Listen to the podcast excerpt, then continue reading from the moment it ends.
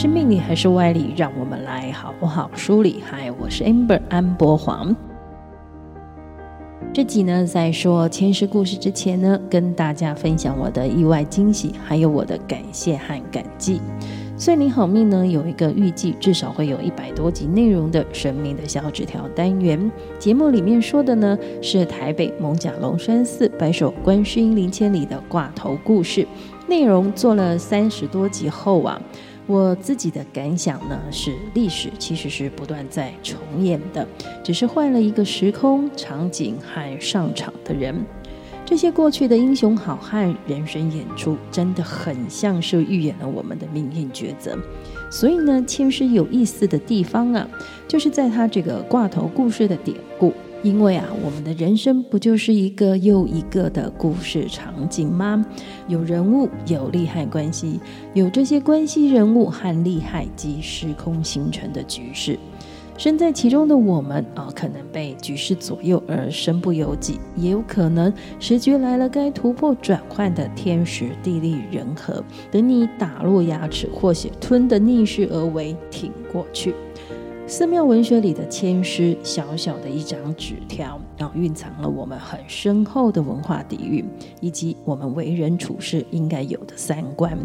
我因为做节目呢，获得很多，所以通过这个声音和文字呢，也跟大家一起分享。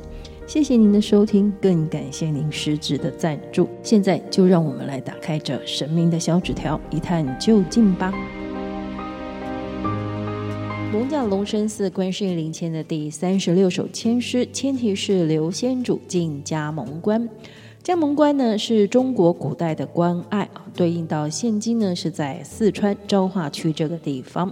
昭化古城加盟关这一带，在历史上发生过不少的战役。魏蜀时期的张飞挑灯夜战马超之战，更是让加盟关啊声名远播。签题“刘先主进加盟关”呢，是指罗贯中历史小说《三国演义》中的桥段。东汉末年呢，三国时代军阀割据，刘璋呢继父亲刘焉之后，担任了益州牧。但是啊，他的北边有虎视眈眈的张鲁，南边呢有觊觎益州的少数民族。刘璋在夹缝之中生存，还要担心啊到处去武力收编的曹操。就在这个时候啊，刘璋听到了风声，说曹操要打汉中的张鲁。他心里想，如果万一张鲁真的是被曹操拿下来了，那么紧接着下一个遭殃的就是自己了。所以他非常的苦恼和紧张啊，这该如何是好啊？这时候呢，刘璋的身边有位谋士就出了主意，说：“要不啊，我们就把这个同是汉室宗亲的刘备找来助阵吧。他来了之后呢，就先拨个三万兵马给他啊，加上他自己的兵力，我们呢就先把张鲁给收了，还可以啊，帮我们守住益州的前门。如果刘备不听话，那么三万兵马呢咱们里应外合，就先收了他。”不过啊，这波算盘呢，没有诸葛亮的高明。刘备是依约前来接受这三万兵马了，刘璋也按照计划呢，啊，拨下了三万兵马给他。刘备还趁机开口，要了很多的武器。为了以防万一，刘璋派了个白水都督呢，把守滏水关，就近监视这个刘备军营的一举一动。刘备呢，打着抗击张鲁的名号啊，带着庞统啊、黄忠啊、魏延一呢，大批人马的浩浩荡荡的呢，就开拔到了嘉蒙关。但是他并没有啊，马上就跟张鲁开打，反而呢是安顿部署啊，还广施恩惠，实行厚树恩德、广收人心的这个手段。这刘璋给的三万兵马和守关的人啊，全都给他收买了人心。但是毕竟纸包不住火，刘璋最后啊还是发现了刘备和自己的下属张松啊密谋要夺取益州。最后呢，两人翻脸成仇，刘备带着兵马从加盟关呢向南攻打刘璋。被反咬一口的刘璋啊，向北方的张鲁求援，愿意割让二十州的地啊，请他派人来助一臂之力。张鲁呢派了马超带了两万兵马赶去加盟关，打算呢断了刘备的后路。这刚打下绵竹的刘备啊，赶紧找诸葛亮来商量对策。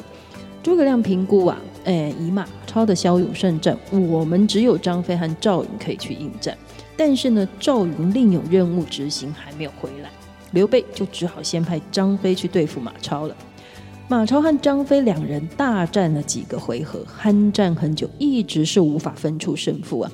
刘备呢，不想自己的拜把兄弟受伤，而出于爱才之心，他也不想马超呢死在张飞的手下，就问诸葛亮说：“有没有什么两全其美的办法呢？”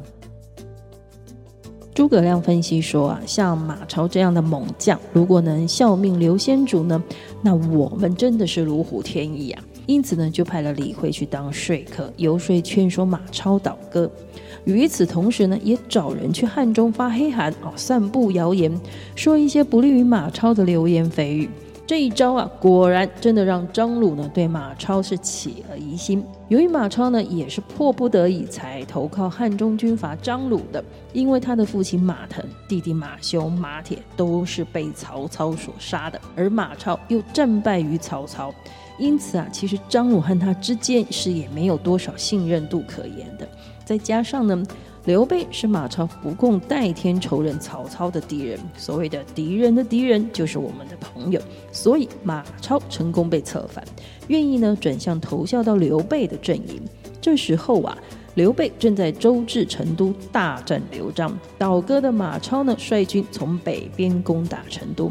刘璋是应变不及，最后接受了刘备的谋士来劝降。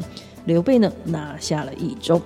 刘备称帝之后呢，把加盟关改名为汉寿，意思是说啊，汉朝与天地长存，日月同寿。我们来看这第三十六首签诗。目前并送不须忧，实地资财尽可求。恰好系园金托所，得归先动去来由。这首签诗解约说的是：脱除心事，且自宽舒，待他时至，路达通衢。此签系缘脱所之象，凡事通泰。签诗整体的意思是在说，不用担心烦恼忧愁现在困扰的事情，需要的资源和协助，只要有所请求，都会有机缘回应来协助的。就像是呢，本来被锁链锁住的猿猴脱开了枷锁解放一样，可以自由逍遥去了。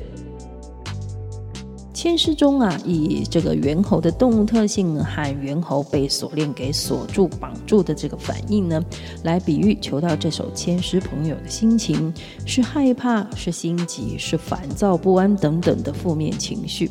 但呢，只要继续在现在这个情况啊，坚持下去，还努力呢，自助天助，会有机缘和资源来助你一臂之力的，也会脱离现在的困境。就像签诗的挂头故事啊，这个故事里面呢，有几个困局的场景是后来都有破解的，像是呢，刘备因为得到了刘璋给的三万兵马啦，像是后来策反了马超啊，站队到自己这一边后得到了益州。不过啊，当自己得到了资源和帮助，感觉呢走向顺境的时候，千万不要忘了居安思危，更要切记不要得意忘形。所以呢，如果求得此签的朋友问的是工作事业上的问题，呃，如果是现在没有工作，或者是事业不顺利啊，订单业绩很少，难得无事一身轻，换个心态啊，换个角度，我们把握这段时间，好好休息或是好好学习，给自己呢按一下暂停键，等静心下来也休息好了之后呢，重新整顿后再出发找工作或是开展事业。如果啊问的是感情婚姻上的问题，单身的朋友倒是不用担心自己没有缘分啊，反而是好好的把握，因为现在单身而拥有的时间和自由。如果呢有人问的啊是复合的问题，好不容易剪不断理还乱的感情关系终于断舍离，为什么还要全部接回来继续扰乱自己呢？今天神明的小纸条前世的故事就跟大家聊到这里了。